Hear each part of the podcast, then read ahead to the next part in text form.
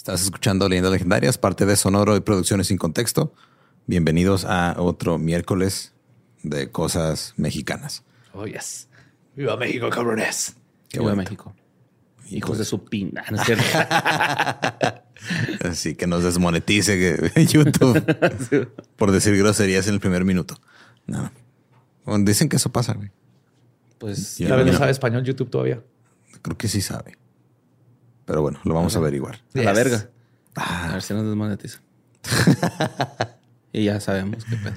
Es un término Ajá. este, antropológico. Claro, es este, es, es anatomía. Es anatomía. Es un podcast de anatomía. Sí. Y, te- y es un uso completamente justificado de la palabra. Tres Los- pendejos aquí. God damn it. God damn it. Los dejamos en con el- Sudamérica es como decirle chamaquito a alguien. Claro, güey, somos tres jóvenes. Sí. Ajá. Sí, sí. Y pues los dejamos con el, el Con episodio el pinche 170. episodio.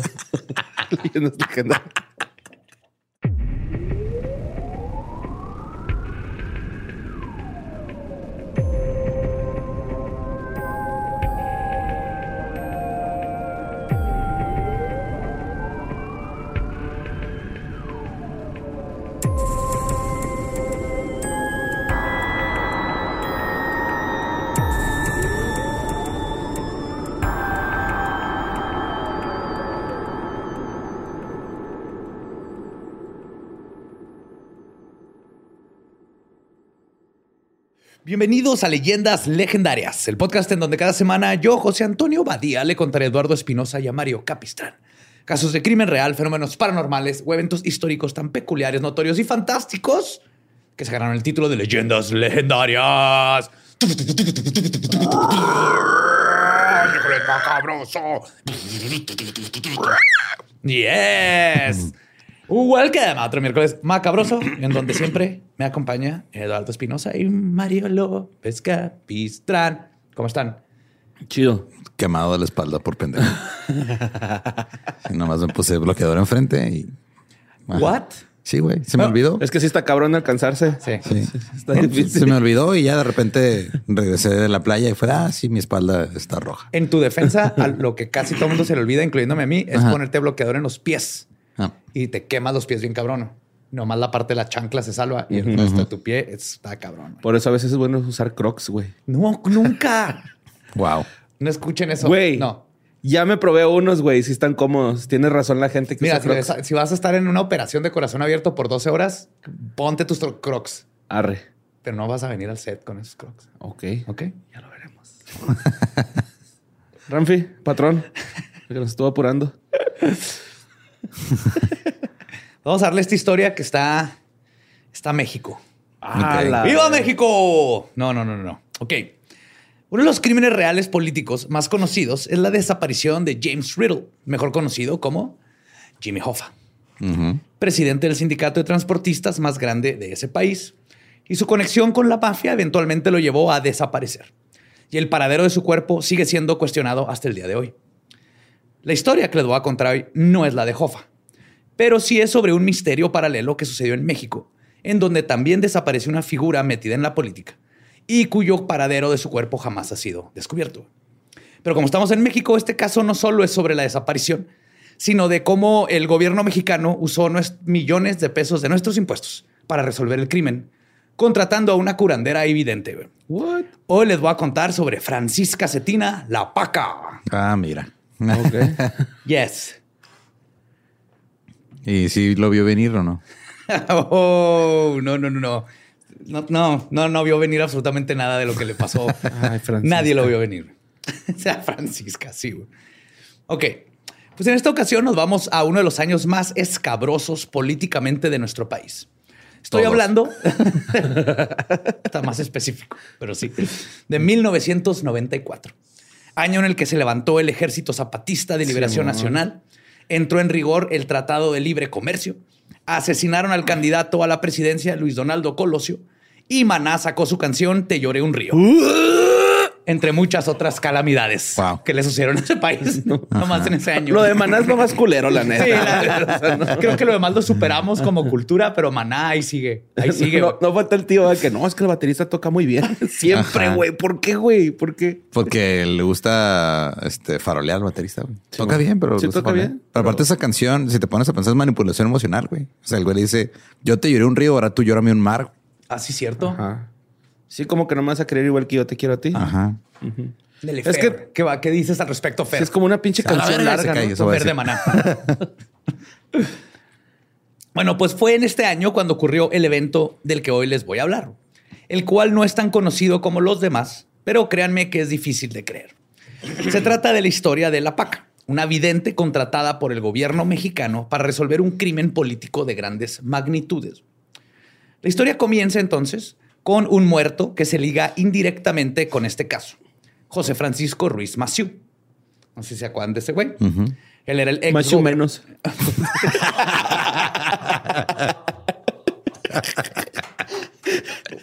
¿Qué Wow. pasó? es que me perdí esta semana que no los vi. desarrolló, su- desarrolló superpoderes, güey. Pues, Ruiz Maciú era el ex gobernador de Guerrero y ex cuñado del presidente de la nación, don Carlos Salinas de Gortari, El chore. el Shore.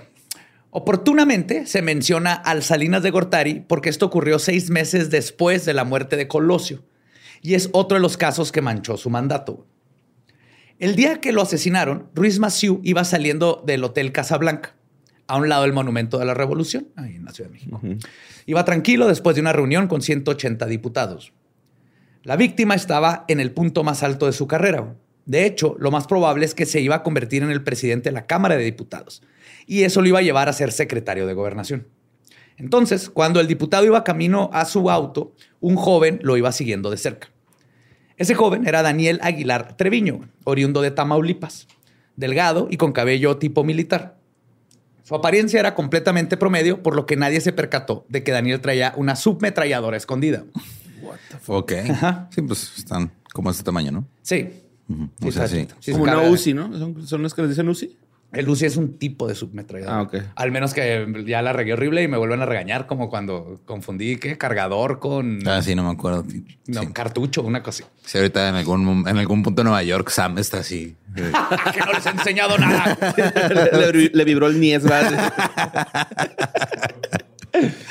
Pues cuando Ruiz Maciú se subió a su carro y cerró la puerta, el joven lo alcanzó, desenfundó su arma y le perforó el cuerpo a plomazos. Cuando el arma estaba cargada con, aparte, el arma estaba cargada con balas expansivas. Ay, güey. Entonces el político no tuvo posibilidades de Y sobrevivir. en la radio un cochinero. Después de esto, Daniel Aguilar se echó a correr entre la gente, pero como estaba nervioso y no era muy hábil, un policía bancario güey, lo alcanzó y lo, güey.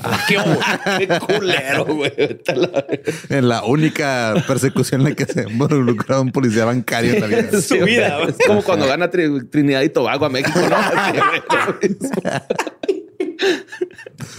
El poli no se aguantó el enojo y obviamente aplicó la fuerza excesiva, Ah, le pegándole la cara contra el suelo y gritándole hasta de lo que se iba a morir. Te vas a morir de los putazos en la cara contra el suelo. Muerde la banqueta. Mientras el joven Daniel era arrestado, Ruiz Maciú fue trasladado a un hospital, pero murió Pues no. a causa de una hemorragia interna. Estaba hecho garra. Cuando sacaron el testimonio de Daniel Aguilar, se hizo una versión oficial de los hechos. La versión oficial es esta. Resulta que él había llegado a la capital con su amigo Carlos Cantú Narváez. Ambos estaban desempleados y eran analfabetos.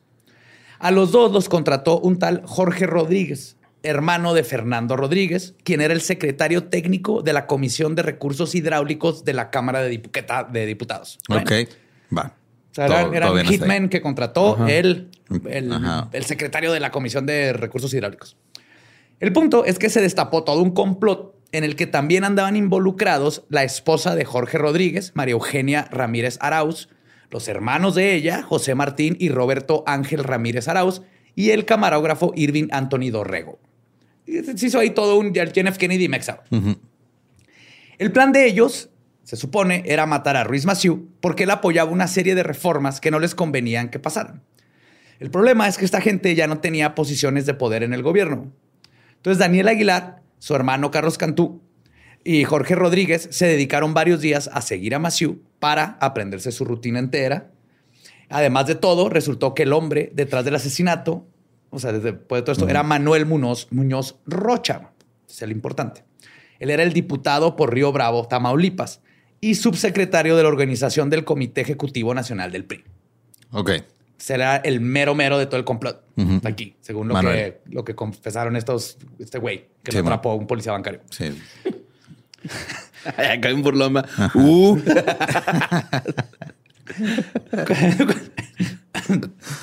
Cuando murió Ruiz Maciú, Carlos Salinas nombró a Mario Ruiz Maciú, el hermano, su, su su procurador por el caso. Sin embargo, Mario renunció del cargo.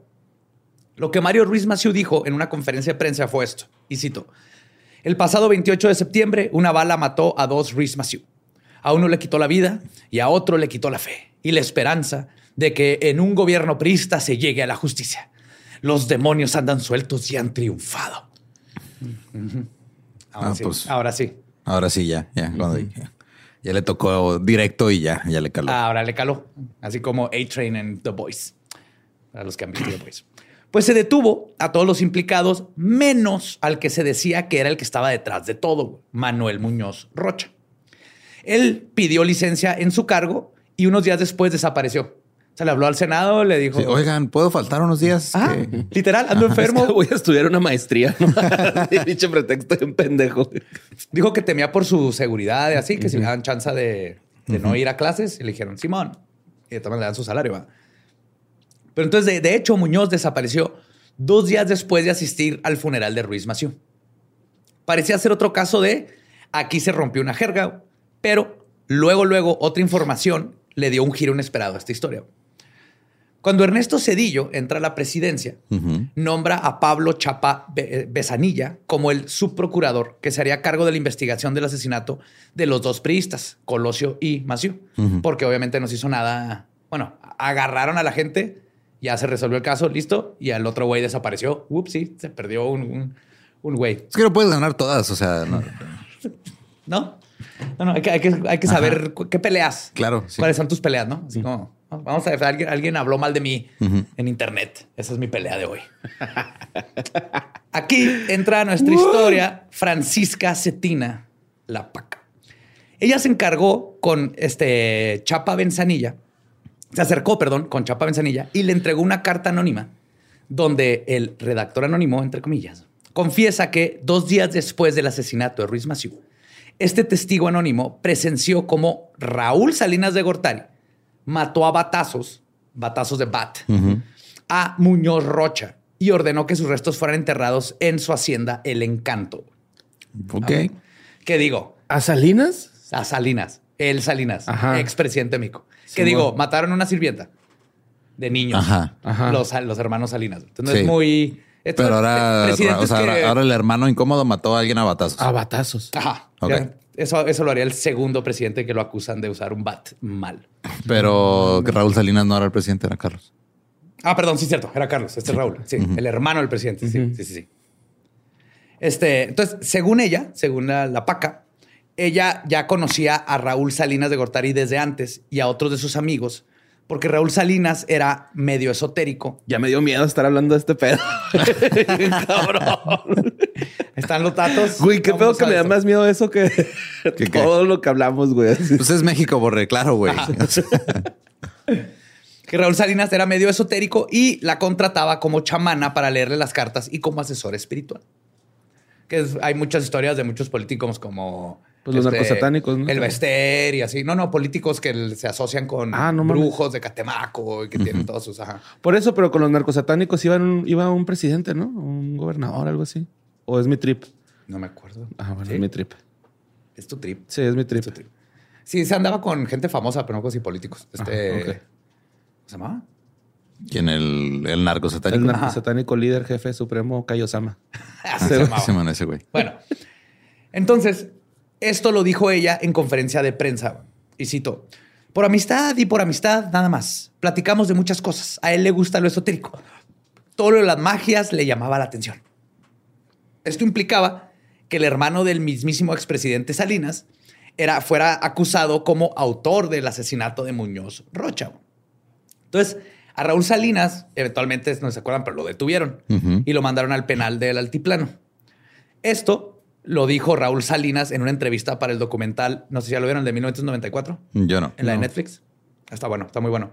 Dijo, y cito, en eso estábamos cuando de pronto, sin orden de allanamiento ni nada, irrumpe la Policía Federal y los agentes judiciales se meten en mi casa.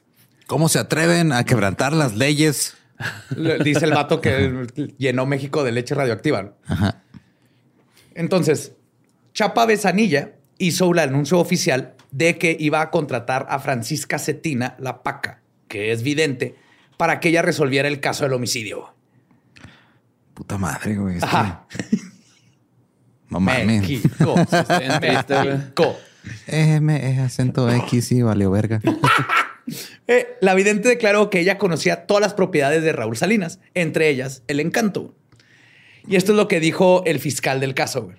Y cito, informa que en la finca El Encanto puede estar enterrado el señor Manuel Muñoz Rocha, que había sido desaparecido prácticamente a los dos días del asesinato de José Francisco Ruiz Maciú y nunca se supo más de él. Esto está hablando de una bruja que acaba de contratar el gobierno. Ajá. El subprocurador realizó un despliegue para catear la finca. Ok, nomás quiero saber legalmente cómo conseguir una orden de cateo. Imagínate llegar a un juez y decirle, mira, es que está esta curandera, está bien cabrona. De hecho, mi, mi esposa me había dejado porque le puse el cuerno y me hizo una marra esta señora y me lo dio. Necesitamos esa orden de cateo. Dice que este es el cuerpo. ¿Tu esposa trabaja con una mujer rubia? Sí, sí. Fíjate que te lo están sacando. Ya en el encanto, Francisca Cetina pidió que le dieran un poco de espacio para, y cito, sentir las vibraciones de Manuel Muñoz. Luego dijo, tengo una visión del lugar exacto en el que están sus restos. La paca entonces señaló un punto en el que habían vibraciones negativas. Y Claro. dijo, y cito, no es un lugar sano. Hay cosas sobrenaturales. El pasto no huele a hierba. Y todo está muy misterioso. Y estas fueron sus palabras reales en una conferencia de prensa. Pero estoy en verdad quiero he dicho eso. Los investigadores excavaron el punto que ella indicó y ¿qué creen?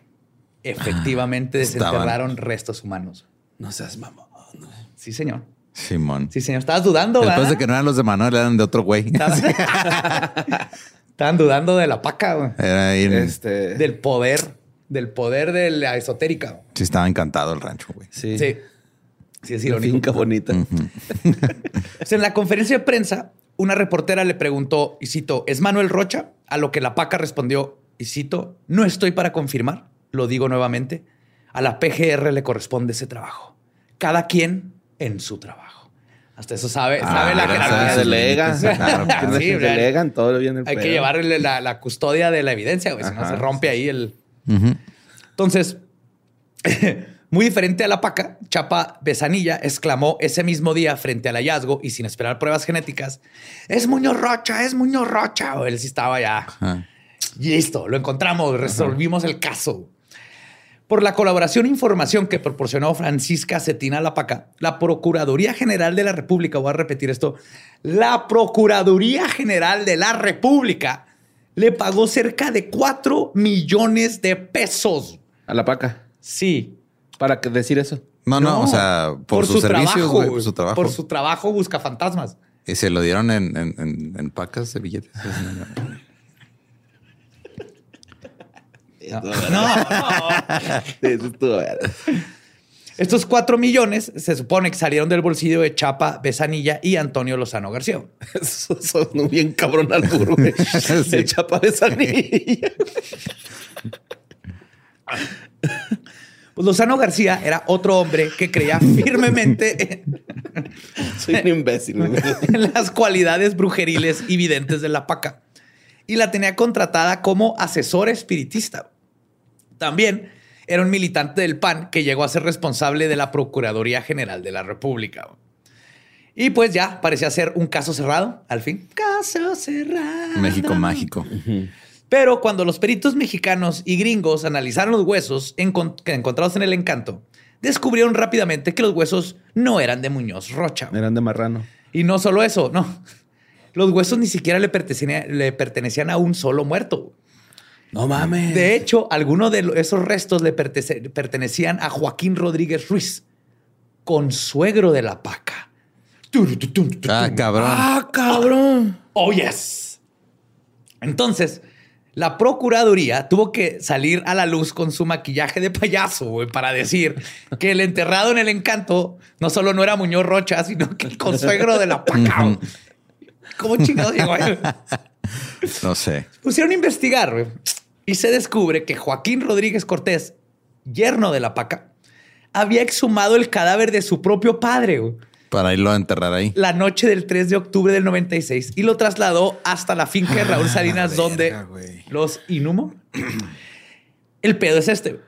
Los huesos del papá estaban enterrados en una tumba familiar.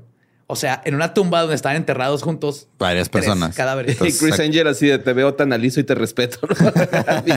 trucazo de y magia, güey. se lo llevó, se llevó huesos que no eran de su papá. Sí. De hecho, no estaban revueltos. Ajá. Estaban enterrados por capas, uno abajo del otro. Ok. Pero el idiota del yerno, en las prisas y los nervios de ser descubierto, ah, esto fue en el, en el panteón de Tláhuac, se tuvo que meter ahí.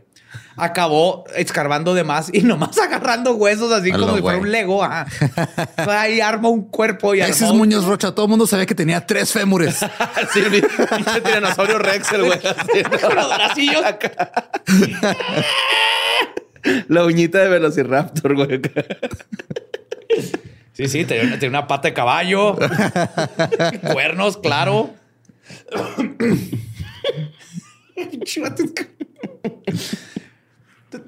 Que tenías un trabajo, cabrón. Tenías un trabajo. güey. Entonces, pul- pa- pa- ya ven a los, resurreccionistas profesionales. Eso- Por eso tenías que tener práctica. Pero pues para confirmar esta información, estaba como prueba la tumba con tres cruces. La de Tomás Ruiz Vigueras, que en su cruz tenía grabada la fecha de su muerte, el 4 de marzo del 77. La de Joaquín Rodríguez Ruiz, muerto el 4 de noviembre del 93. Y la de Paula Inés Cortés Chavarría, muerta el 25 de julio del 95. O sea, Rocha tenía unas caderotas. Ajá. Así, Ro- Rocha dio a luz en algún punto de su vida. Tal vez por eso pidió licencia del Senado, güey. Sí. Sí, pues tenía que cuidar al bebé. Ah, güey. Y lo raro aquí, güey, es que una sola persona haya exhumado los restos. güey. No es, o tal vez sí, no sé, pero es un poco creíble que en ese tiempo un solo hombre pudiera profanar una tumba con una pala y una varilla, todas sus herramientas, trabajando solo en la oscuridad, en el panteón de Tláhuac, y escarbó tan a madre y tan cabrón que sacó tres huesos. A mí no me suena raro. O sea, No, no. ¿Crees que a mí lo que me suena raro es que la Procuraduría General de la República le pagó cuatro millones de pesos a una señora. Cuajadota la paca, güey. Neta, güey. No, cabrón, güey. Tú también di que tienes esos poderes, güey. Haz una mamá así, güey.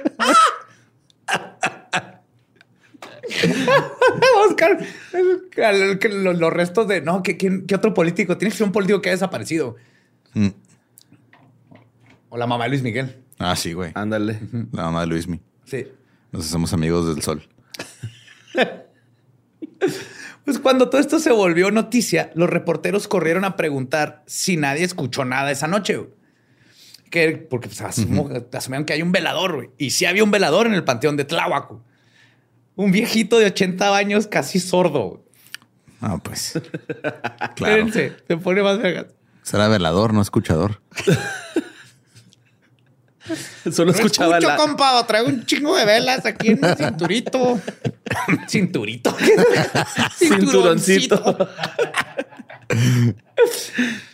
Ay, Bueno, pero era, era sordo y qué más. era sordo y tenía 80 Ay, años, sí. Cuando le preguntaron si no había escuchado nada, el Don contestó que esas horas de la noche, aunque se escuche algo con claridad, él no sale, güey. Pues no, Obvio, güey. Ah, pues. Qué pinche miedo, güey. Y cito. Que soy sordo, no pendejo. De hecho, güey, porque va. Este hijo el viejito dice: No, el panteón se ha convertido en un refugio de marihuanos. Capaz lo matan uno ahí y aquí mismo lo entierran. Ay, qué bonito velador. Qué Sí, bonito. Sí, güey, está haciendo bien su trabajo. Yo lo apoyo. güey. El, el don se mantuvo anónimo porque no quería ser ligado a un caso tan oscuro y que perder su trabajo y todo. güey. Pero claro, güey, ahí mismo te entierran. El caso es que la Procuraduría estaba en medio de un caso vergonzoso Y para no irse con las manos vacías, determinó que Raúl Salinas sí estaba involucrado en el asesinato de Ruiz Maciú. Y se hizo un cagadero. Se empezó a investigar eso de que se exhumó un cuerpo y se plantó como evidencia falsa, como el supuesto cadáver de Muñoz Rocha. José Antonio González Fernández encabezó esta investigación y determinó que Chapa Besanilla y Antonio Lozano García no le pagaron sus cuatro millones a la paca con el dinero ganado de su esfuerzo sino que los, sacaron de las arcas de la PGR, más específicamente de los bienes asegurados del narco. Ah, mira. Ajá. Pagándole a la paca con pacas, ahí estaba, güey. Yo tenía razón. Que de todas maneras, que, nadie así de que, oye, José Antonio González y, y Besanilla, que Besanilla y, García, neta, tienen cuatro millones así para pagarle una bruja. nadie cuestionó eso. Yo no lo cuestioné porque asumí que esos cuatro millones no los habían obtenido. Claro, pero ellos dijeron que ellos habían pagado. yo le pagué de mi bolsa. Mire, yo siempre traigo Hasta con propina le agregué el 15. Ajá. le pedí factura, pero todo es deducible. Si encontramos el cadáver, es deducible en impuestos. Fue otro caso de un panista queriendo poner en circulación dinero del narco, por lo que tanto a Chapa Besanilla como a Lozano García los juzgaron y los llevaron a prisión. a Chapa lo abrieron. Pero obviamente la investigación... la investigación no se acaba ahí. El 6 de febrero del 97, José de Jesús Cortés Osorio coordinador general de investigaciones de la Subprocuraduría, Especial de la PGR, la PACA, y muchos otros de sus cómplices fueron detenidos sin derecho a fianza y se les acusó de tramar el complot. O sea, ellos sí los arrestaron. Para entonces, las historias de los huesos utilizados para engañar a la justicia de la nación, es que no puedo leer esto con cara seria, y la opinión pública, la historia de la PACA, su relación como vidente asesora espiritista de Raúl Salinas y las versiones de que a Lozano y Chapa Besanilla los engañó la PACA. Y ellos eran solo pobres víctimas. Eran historias que ya eran públicas y estaban en todos los periódicos. Pero de todas estas historias que salían, la que sobresalía al ojo público era esa de la relación entre la PACA y Raúl Salinas. Ese vínculo esotérico era muy impresionante para las sensibilidades de aquellas épocas. No olvidemos que vivimos en un país católico, apostólico y romano, además de machista, por lo que todo coqueteo místico con una bruja en el poder y con corrupción y todo era llevar el escándalo a un nivel más arriba. Y como se le preguntaba mucho por el asunto, la PACA llegó a revelar que Raúl Salinas la consultaba para saber cómo le iba a ir en los negocios. Además, en el trabajo, también le pedía que le enseñara a usar amuletos mágicos que compraba en África. Y hoy le guardaba unos billetillos a la billetera, no la paca. no, te va a ir bien, güey. Pero, o sea, los mandaba a traer de África Raúl y o No, la paca. La paca los mandaba a traer. Sí, claro. También hay toda esta historia que Gordillo también va a África a hacer rituales chamanes. Está su familia. es el único gordillo. Visitan las llenas que trabajan para Scar. También dijo la paca esto y cito, al señor Raúl lo que más le preocupaba era su futuro y su seguridad personal. Cuando fue detenida y rindió declaración, ella reconoció formar parte del grupo Los Marianos Trinitarios del Templo de la Fe. Esta paca también traía barrio. Ah, sí, ¿no? ¿Los marianos trinitarios de qué? Del Templo de la Fe. Ahorita les aplico, les aplico, les platico más de ellos. Perdón, explicó que este se ubica en Iztapalapa y que estaban iniciados en, y cito, las ramas de la quiromancia, la astrología y la cartomancia. Ok. Ok. O sea, ¿Lee cartas y qué más? Quiromancia. Quiromancia y astrología. ¿Qué es quiromancia? Yo, tampoco sé. Leer mano. Ah, leer mano. Ok. Él es... El espiritualismo trinitario mariano es una de las expresiones religiosas populares más importantes y complejas de México. Fue creada en 1866 por Roque Rojas Esparza, un ex seminarista y juez. Muy bien. En Iztapalapa, de padre español y madre indígena otomí, cuyo padre de la mamá era chamán. O sea, el abuelo de este güey era chamán. O sea, era un seminarista con un abuelo chamán. Sí, otomí. Ajá, otomí. Roque. Ese nombre siempre se me ha hecho bien así como duro. Y de hecho, a esta iglesia van eh, clases este, de todo tipo de clase de económica y todo el país y lleva más de un siglo de existencia. Esta iglesia o secta, conocida como la Hermandad, es uno de los lugares que se les atribuye el origen del culto de la Santa Muerte. Ok. Ah, güey. Pero la historia es más complicada. Aún así, hay que conocerla un poco para conocer el contexto de toda esta historia y por qué terminó una bruja en la PGR, güey. Ya que la hermandad, así como la Santa Muerte, son piedras angulares en todo este caso. Los espiritualistas trinitarios marianos fueron fundados, como les conté, por Roque Jacinto Rojas Esparza. Era juez civil y a sus 49 años comenzó a tener experiencias religiosas. Un- Muy bien. Ajá. La noche del 23 de junio de 1861, escuchó una voz que le dijo, y cito, Tú eres la representación de Elías, prometido para estos tiempos. Así que Roque dejó a su esposa e hijos y se autopro- autoproclamó el Mesías de la salvación. Cito, el Mesías de salvación, el enviado del Dios Altísimo, porque bajó la tercera era. No hay otro nombre, eh, no, no hay otro nombre en que se pueda ser salvo más que Roque Rojas, roca fuerte de Israel, hijo primogénito del Altísimo y heredero de su gloria eterna. Pues este güey se le, le tronó la tacha bien cabrón a los 49 años. Y Ajá, dejó a su familia y fundó una religión. Ok.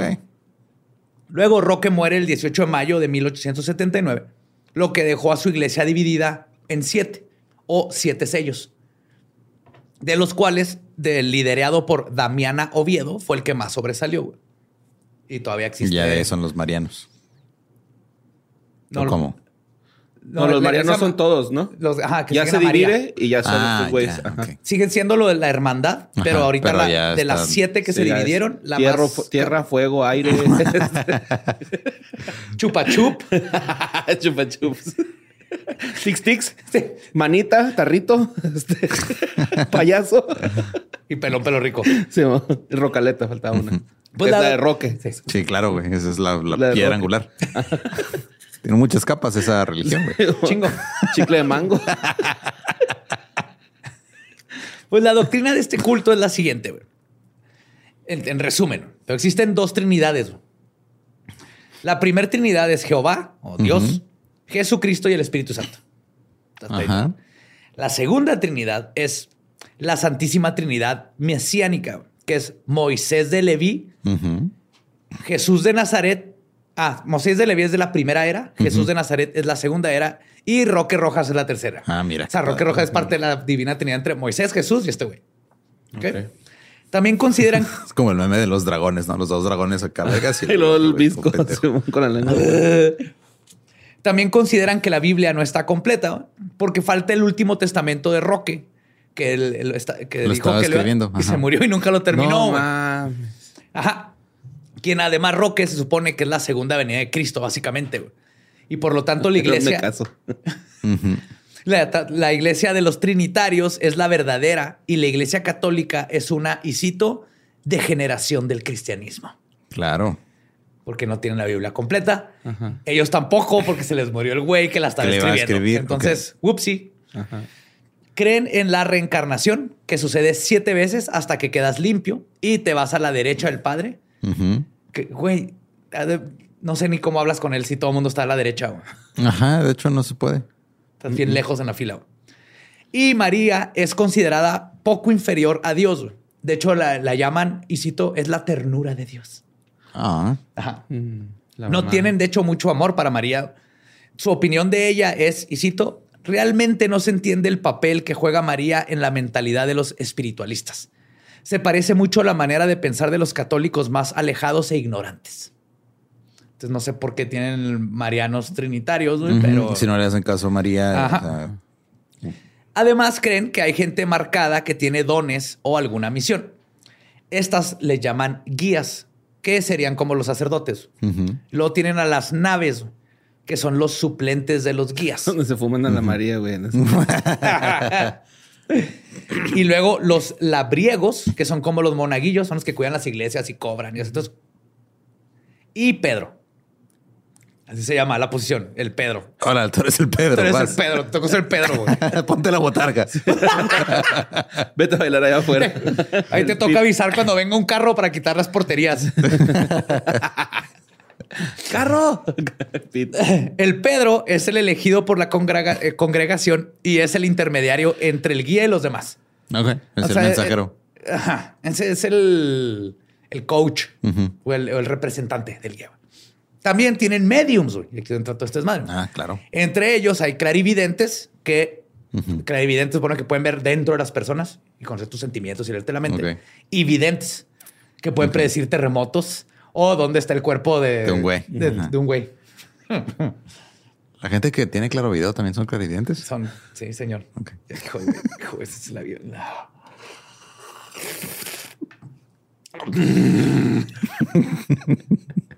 Pinche pachote que le dio, güey, así para, para hundir ese chiste, güey.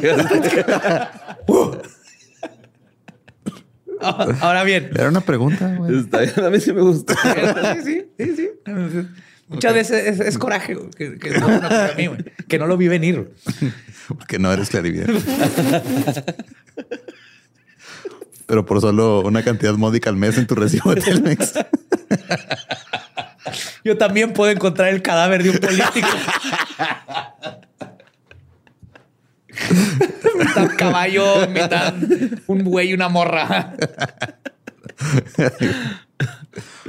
Ahora bien, es el contexto de la hermandad y sus creencias espiritistas y supersticiosas amalgamadas a las creencias católicas.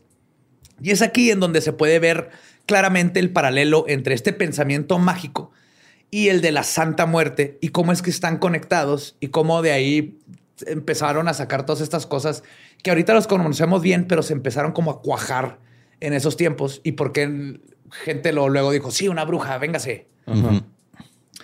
Este, aunque es difícil definir el origen del culto a la Santa Muerte, no es este, no es, no es sencillo para nada. Pero de hecho, increíblemente, sí está completamente conectado a Carlos Salinas. Ok. Ahorita voy a llegar a esto. Verán, el culto de la Santa Muerte, también conocida como Santísima Muerte, Santita Santísima, Santa Niña, Señora, Niña Blanca, Hermana Blanca, mi niña, guapa, mi amor, magnífica, la doña o la madrina. Deja de estar tratando de seducir a la Santa Muerte. Mm.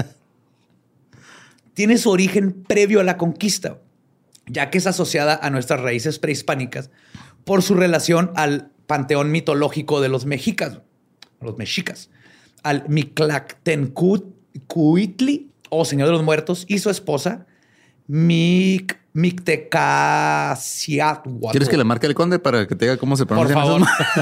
Mictecaciahuatl. Sí, Mictex. ya lo dije una vez ya.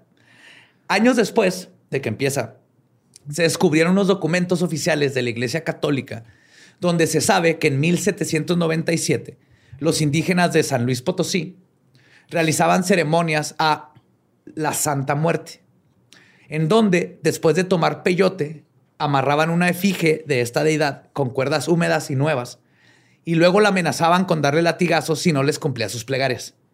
Ah, rudos. Sí, Ajá. estaba bien rudo, güey. Sí, Obviamente. es- eso no suena a como se le piden las cosas de las deidades por Sí, lo ¿no? regular, güey. No, no, no, no. En San Luis Potosí sí estaba un poquito más hardcore, güey. Eh, Sí, es que el- si son los cuitoles, güey, sí, son chidos. Para amarrar santas muertes. Para todo, güey. Traen machete esos güeyes acá. Uh, ha de ser. Sí, man. Pues obviamente la iglesia prohibió estas prácticas y luego obligó a los nativos a quemar toda estatuilla que tuviera que ver con la Santa Muerte. Porque obvio la conquista primero se impuso a sangre y fierro y después, y la peor y más triste de todas, con la conquista espiritual. Entonces, así fue como fueron destruyendo todas estas antiguas creencias, pero eso es lo que creyó la iglesia, no lo destruyeron. De hecho, respecto al nombre en castellano de la Santa Muerte, este se le atribuye de nuevo a la amalgamación de las culturas, justo lo que teníamos que hacer para sobrevivir culturalmente como, como país que se está formando. Y cito, el título de santa tal vez lo obtuvo de parte de la feligresía indígena que empezaba a hablar la lengua castiza. Se sabe que los sacerdotes, dentro del adoctrinamiento, les enseñaban a tener una buena muerte, a obtener una santa muerte. Y es probable que esto le dio origen al nombre. Ok. Eso tiene algo de sentido. Ajá. En Tuxtla, Chiapas, los españoles llegaron con su santo Pascualito Rey o San Pascual Bailón. Durante tiempos de la peste, los nativos le rezaban a este santo que venía así en huesitos, güey, su, su diseño, porque no los dejaban usar otro. Y como les empezó a funcionar, lo asociaron con la deidad que prevenía la muerte o controlaba la muerte. Y eventualmente le pusieron su guadaña, que significa renacer y este, pues, es la cosecha y nuevos comienzos y todo. Le fueron poniendo túnica, un mundo, las, este, to- todo es otro tipo de simbología. Y la cara de la muerte y la convirtieron en su propia Santa ¿Eso es San, Muerte. San Pascualito Rey? Esto en Tux- Tuxtla, Chiapas. Ah, ok. Ajá. El Pascualito Rey era el santo que le llevaron los Por eso. españoles. Ajá, y ellos la- lo transformaron. ok, ok. a, a tener que ver con las deidades que ellos, en los que ellos pensaban. creían. Y es estos- como ponerle una playera de la América al niño Dios, güey. O sea, es algo sí, parecido. sí, sí, sí. Más o menos. Y vamos a bailar. Y esto siguió sucediendo por siglos. Los religiosos imponían, los nativos tropicalizaban, mezclando raíces indígenas, criollas y europeas para construir su propia mitología y así evitar ser castigados. Será de, rezale este. Ah, Ajá. Güey, vamos a rezarle a la Santa Muerte, güey. Si voltean, tú, tú rezale esa chingadera de ahí, güey. Pero sabemos que esa es la Santa Muerte, güey, si no nos castigan. El culto contemporáneo a la Santa Muerte es igual de difícil de estipular en su origen, pero puede ser rastreado desde los 1940. Algunos dicen que fue justo en 1965, en Hidalgo, donde se creó, pero donde definitivamente comenzó su auge fue en Tepito, en el Ok. 2001. Enriqueta Romero Romero, mejor conocida como Doña Queta, vendedora de quesadillas. No mames. No estoy, Ay, no estoy inventando esto. güey. fuck, no güey. estoy Qué bonito, güey. Hermoso. Doña Esto tenía que pasar. Doña Queta es, Las quesadillas de Doña Queta. sí, es una de las, casi las raíces que mantuvo la, nuestras tradiciones vivas.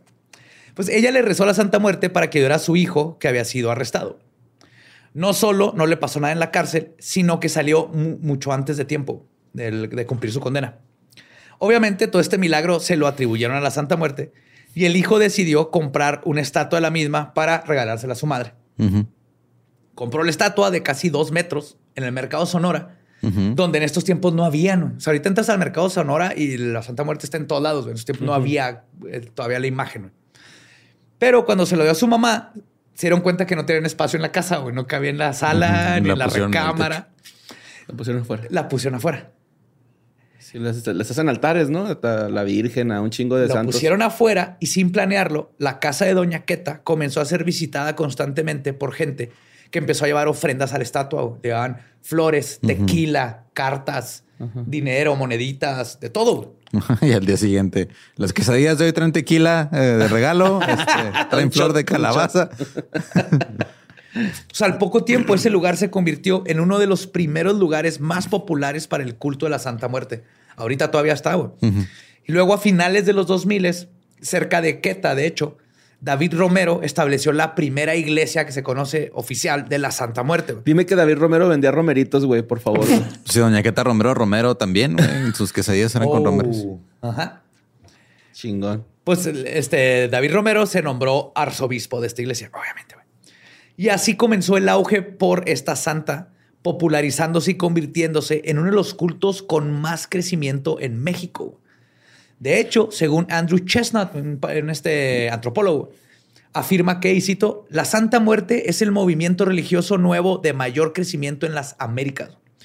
Y agrega que un factor muy interesante es que a diferencia de otras religiones, el culto a la Santa Muerte es liderado por mujeres, lo que es consistente con los rituales paganos y antiguos y que esto de alguna manera resuena en las raíces culturales de la población. Y para finales del 2015 se estimaba que habían entre 10 a 12 millones de devotos a la flaca. En otras palabras, uno de cada 15 mexicanos. Ok. Y nada de esto hubiera sido posible sin el expresidente Charlie Salinas de Gortari. What the fuck. Yes. Sobas. ¿Ves? Verán, El Sobas. en 1992, a cuatro años de su mandato, se modificó la ley de asocia- asociaciones religiosas y cultos públicos en México. Esto para dar mayor libertad de operación y reconocimiento jurídico a las distintas manifestaciones religiosas en el país. Esto abrió las puertas a que la Santa Muerte pasara de altares privados a públicos y que la comercialización de su imagen comenzara a ser masiva.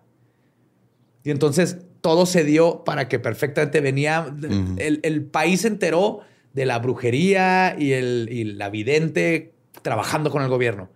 Y luego la, la- cambian las leyes y entonces la gente que ya tenía esta santa que hace todas estas cosas dijo, ah, ya lo puedo sacar, puedo hacer un templo, puedo empezar a vender estatuitas de la Santa Muerte.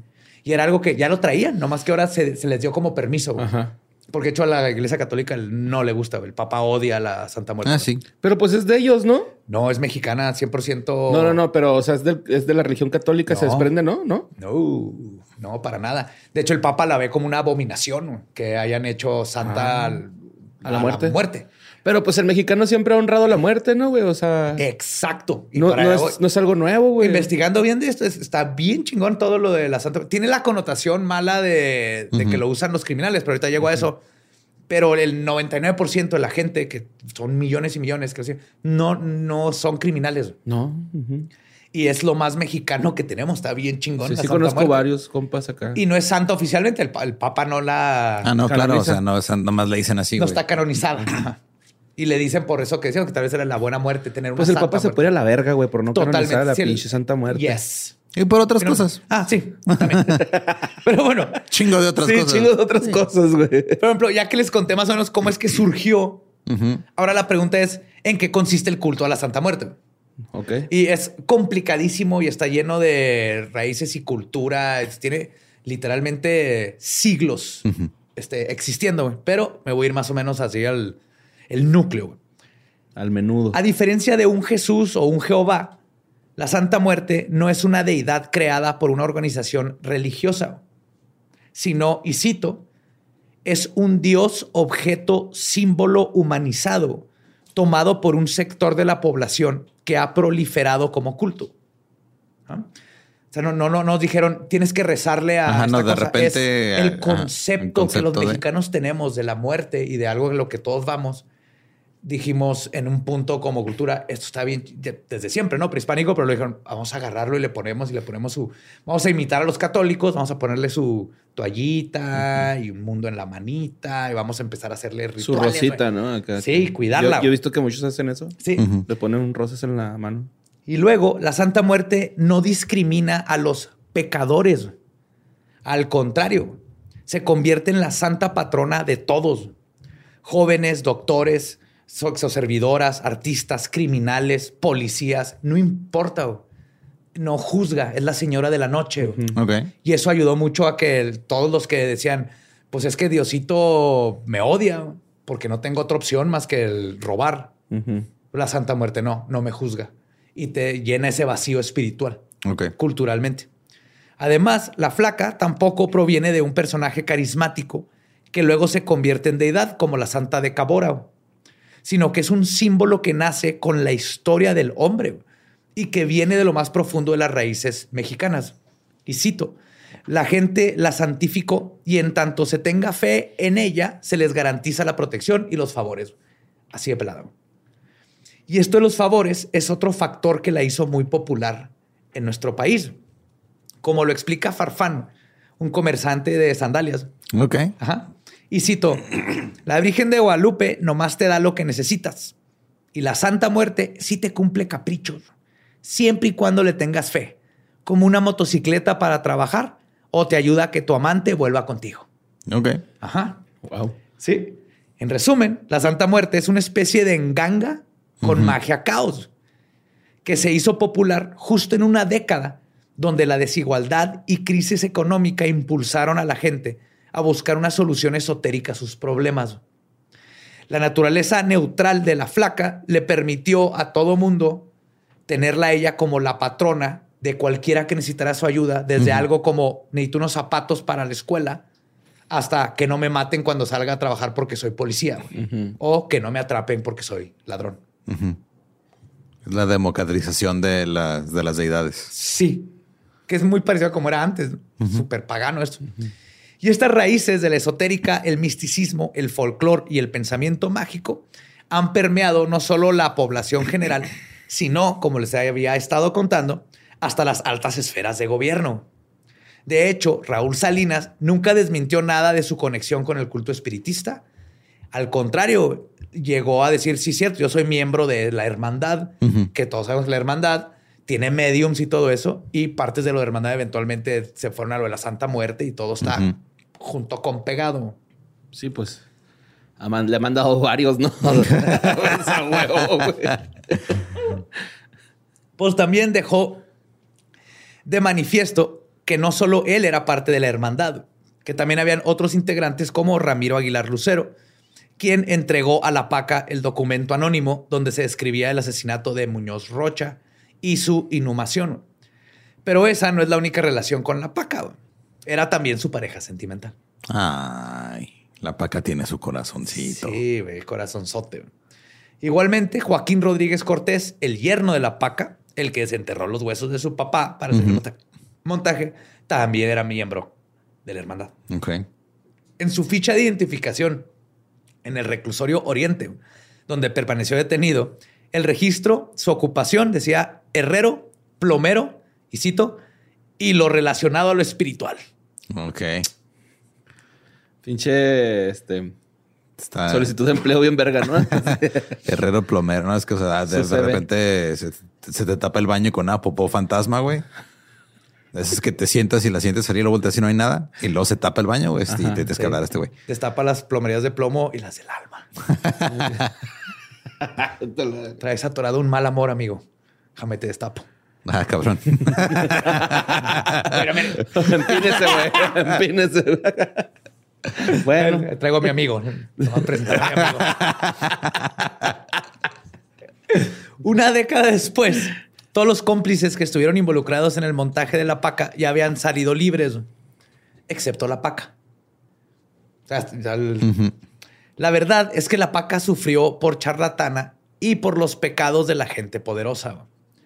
En una entrevista contó que estando detenida recibió una llamada para que cambiara su primera declaración lo cual provocó que el juez le imputara un delito más encima del que ya tenía, falsedad de declaraciones. Entonces lo obligaron a, cambiar, su, testimonio y cuando lo hizo... El juez le, dijo, ¡y valiste ver! Under oath.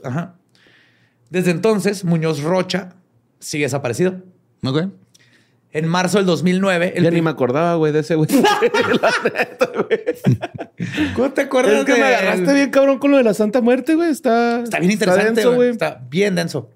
Y, se nota cómo se fue cojando, o sea, desde mucho, pero en los noventas y Salinas y esto, y cómo culturalmente esto hizo que explotara y saliera, porque ya estaba. estaba ahí abajo, estaba en, toda la gente que ya la tenía, nomás no había salido a la luz. Y en cuanto salió fue de, a huevo está bien chingona esta madre. Yo quiero. Entonces, en marzo del 2009, el primer tribunal unitario decretó la prescripción del delito de homicidio a favor de Muñoz Rocha. Esto significa que en caso de reaparecer, ya no podrá ser juzgado por esa muerte.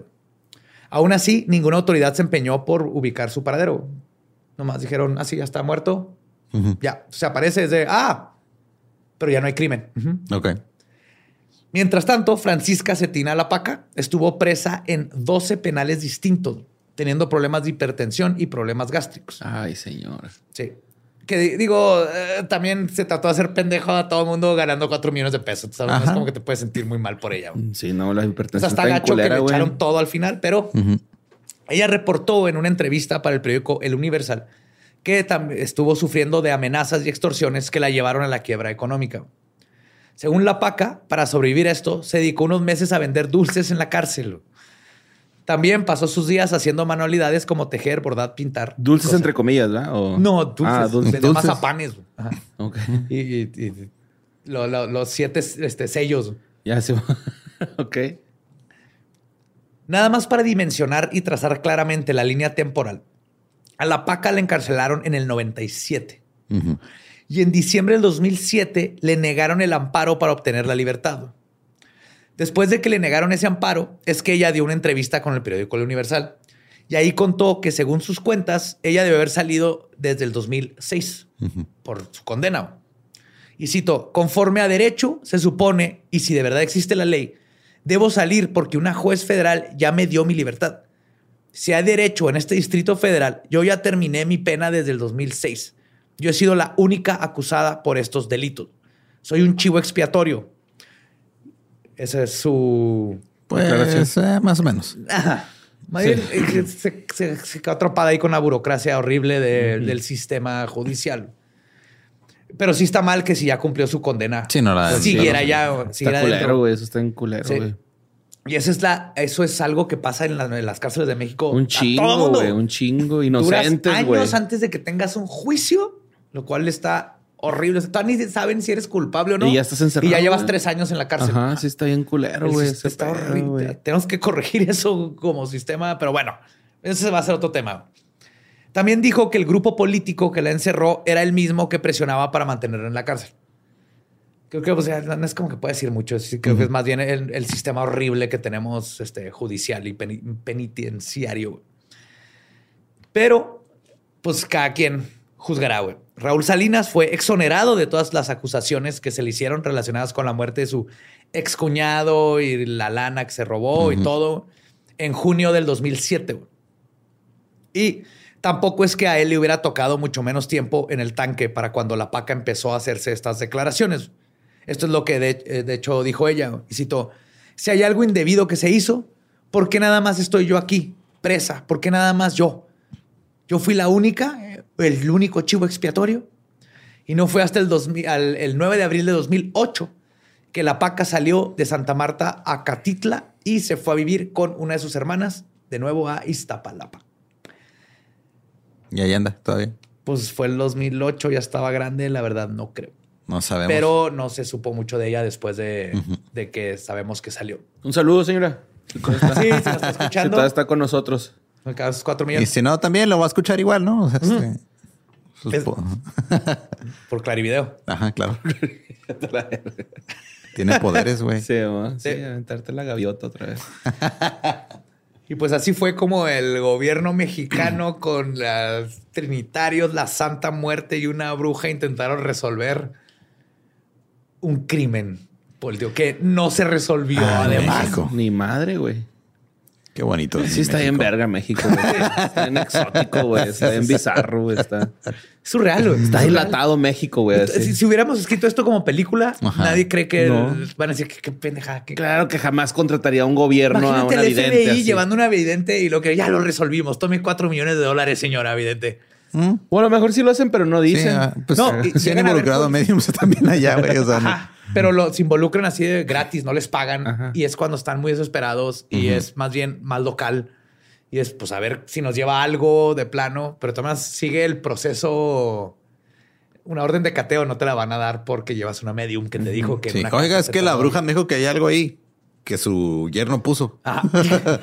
que no es lo que tiene que estar ahí, es otra cosa. Entonces déjame catear el lugar. Sí, porque no ha habido casos, lo contamos, de donde sí está así como que, what the fuck. ¿Te acuerdas una medium que habló de un túnel, un tubo y un niño y que le atinó? Eso de que. Sí, cierto. Pero eso es como aparte, así de, oigan, ¿puedo? A ver, pues dinos algo. Llevamos seis meses, no encontramos nada, no perdemos. Pero es el 1% de los casos. Pero sí está bien mamón ese pedo de, ah, no, claro, aquí siento vibraciones negativas. Marcada. Algo de alguna manera marcaron donde estaba el cuerpo, ¿no? O sea, sabía perfectamente dónde estaba. Pero lo que sí es que, ¿cómo chingado te das cuenta que estaba preescavado ahí? Luego, o sea, te das cuenta cuando alguien hizo un hoyo. No, ¿cómo chingados contratas una pinche bruja, güey? por cuatro millones de pesos. O sea, no, no quieras desviar la atención del problema raíz. No, yo creo que ese güey, pues, el que, sembró el cuerpo sí está bien pendejo, güey. ¿Por qué agarró uno de su familia, güey? O sea, era, era obvio que tenía que robarse otro. Pues por respeto, güey. Claro. Pero pues, güey, si es tu papá, sí te lo puedes, sí lo puedes exhumar, ¿no? No sé. Pues el legal. No sé, güey. No creo. No, no creo. Tú lo puedes deshacer. No creo, güey. O sea, pues le perdí al de al lado, güey, ¿no? O sea, ya es una persona que no conoce. Entiendo, güey, entiendo. Pero, güey, yo sigo que la sigue toda la, la nueva este, Policía Nacional, esta que traiga una medium cada quien en su troquita. Hay fotos de Daniel, güey, eh, después de que lo verguiara el pinche guardia Hay de fotos donde lo traen agarrado, sí. Y pues le puteado la cara, ¿no? Porque pues, le estaba estrellando la pinche cabeza a él. Pues no se ve tan puteado en esa foto. Es, que, a lo mejor puro frentazo, puro frentazo. Era un policía bancario, tampoco era tan fuerte. Ajá. le, pegó con intereses. Del 6%. Qué chido. Ay, güey. Pinche México. Está bien cagado México, güey. Neta, güey. Está, bien bonito. Ah, México lindo y querido. Pero pues síganos en todos lados como arroba leyendas podcast. También me encuentran como arroba ningún Eduardo. A mí como Mario López Capi. Ahí me encuentran como El Va Diablo. Nuestro podcast ha terminado. Podemos irnos a pistear. Esto fue palabra de la Santísima Muerte.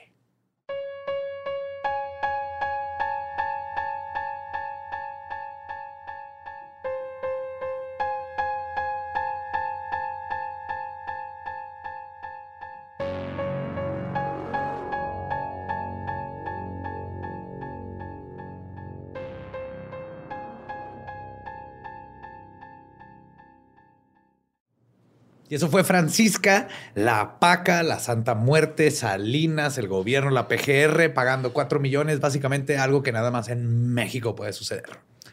Ah, qué bonito. Y sí, estaba buscando también ahorita qué más pasó, pero nadie sabe. Bueno, pues, pues se fue a ver con su hermana Iztapalapa y ya. Ya. Y tampoco se resolvió el crimen. No sabemos. Sí, eso compositor ahí canta puercos de dos patas. ya tengo que salir. bueno, ya, salió, ¿no? En ese tiempo, pues la cantaba así. Ajá. Pero ya salió. Sí, Saludos, señora Francisca. Sí, señora Francisca, si sigue por ahí, un abrazo. Se chingó a la PGR. Eso sí lo respeto. No, yo no, güey. La neta no. nuestro dinero, sí, Ajá, yo no puedo respetar. nuestro dinero, no. No, güey. Y no a respetar charlatanes aunque le roben dinero al gobierno, güey. O sea, no mames. No, yo no me la estoy saludando porque ya es una anciana, supongo usted. Y Ajá. Pues ya. Sí. Y ya nomás que. Como buenos días y ya. Buenos días, señora. Este, y pues hasta luego. pues, ¿qué más le vas a decir, güey? no la conoces. Que te lea la mano. Que te lea. El café. El café, la mano. Y las verrugas. las verrugas del ano, ¿no? Es bien, creepy, güey. Ah, son las buenas. Ajá, sí. Esas sí. tienen ahí todos los secretos de tu, de tu multiuniverso. Porque están conectadas. O sea, en cualquier multiuniverso vas a tener la misma verruga del ano. Todas tus diferentes versiones. Pero debe haber una versión que no tenga. No. Es constante. La verruga del ano y el agua es constante en todos los universos. Por eso el agua nos conecta en todos los universos y la verruga del ano. No lo puedo comprobar. Ok. Yo creo que ahora sí ya nos desmonetizaron, ¿no? No sé, güey. La neta, este. Uno, uno trata de hablar de cosas bonitas y de repente terminamos hablando de verrugas, del ano. En el ano. Verrugano, porque no es verrugano. sí, güey. Es verrugano. Ajá. Las verrugano. Chingón. Y pues provecho. Yes. A los que están comiendo. Viva la Santa Muerte. Buenas noches. ¿Estás listo para convertir tus mejores ideas en un negocio en línea exitoso? Te presentamos Shopify. Tal vez no lo sabías, pero nuestro podcast More Than Mamis es un negocio y lo empezamos por supuesto para desahogarnos y hablar sobre la maternidad, no para convertirnos en expertas de ventas y del e-commerce. Así que sí, necesitábamos ayuda para vender nuestro merch y poner en marcha nuestra tienda. ¿Y cómo suena con Shopify? Llegó otra venta. Shopify es la plataforma de comercio que está revolucionando millones de negocios en todo el mundo. Ya seas un emprendedor desde tu casa o desde donde sea, Shopify es la única herramienta que necesitas para iniciar, administrar y hacer crecer tu negocio sin dificultades. Con Shopify puedo gestionar pedidos, envíos y pagos desde cualquier lugar, brindándote toda la información y estadísticas de tus ventas al detalle. Regístrate para un periodo de prueba con tan solo un dólar al mes en shopify.com barra sonoro, todo en minúsculas Ve a shopify.com barra sonoro para llevar tu negocio al siguiente nivel. Shopify.com barra sonoro.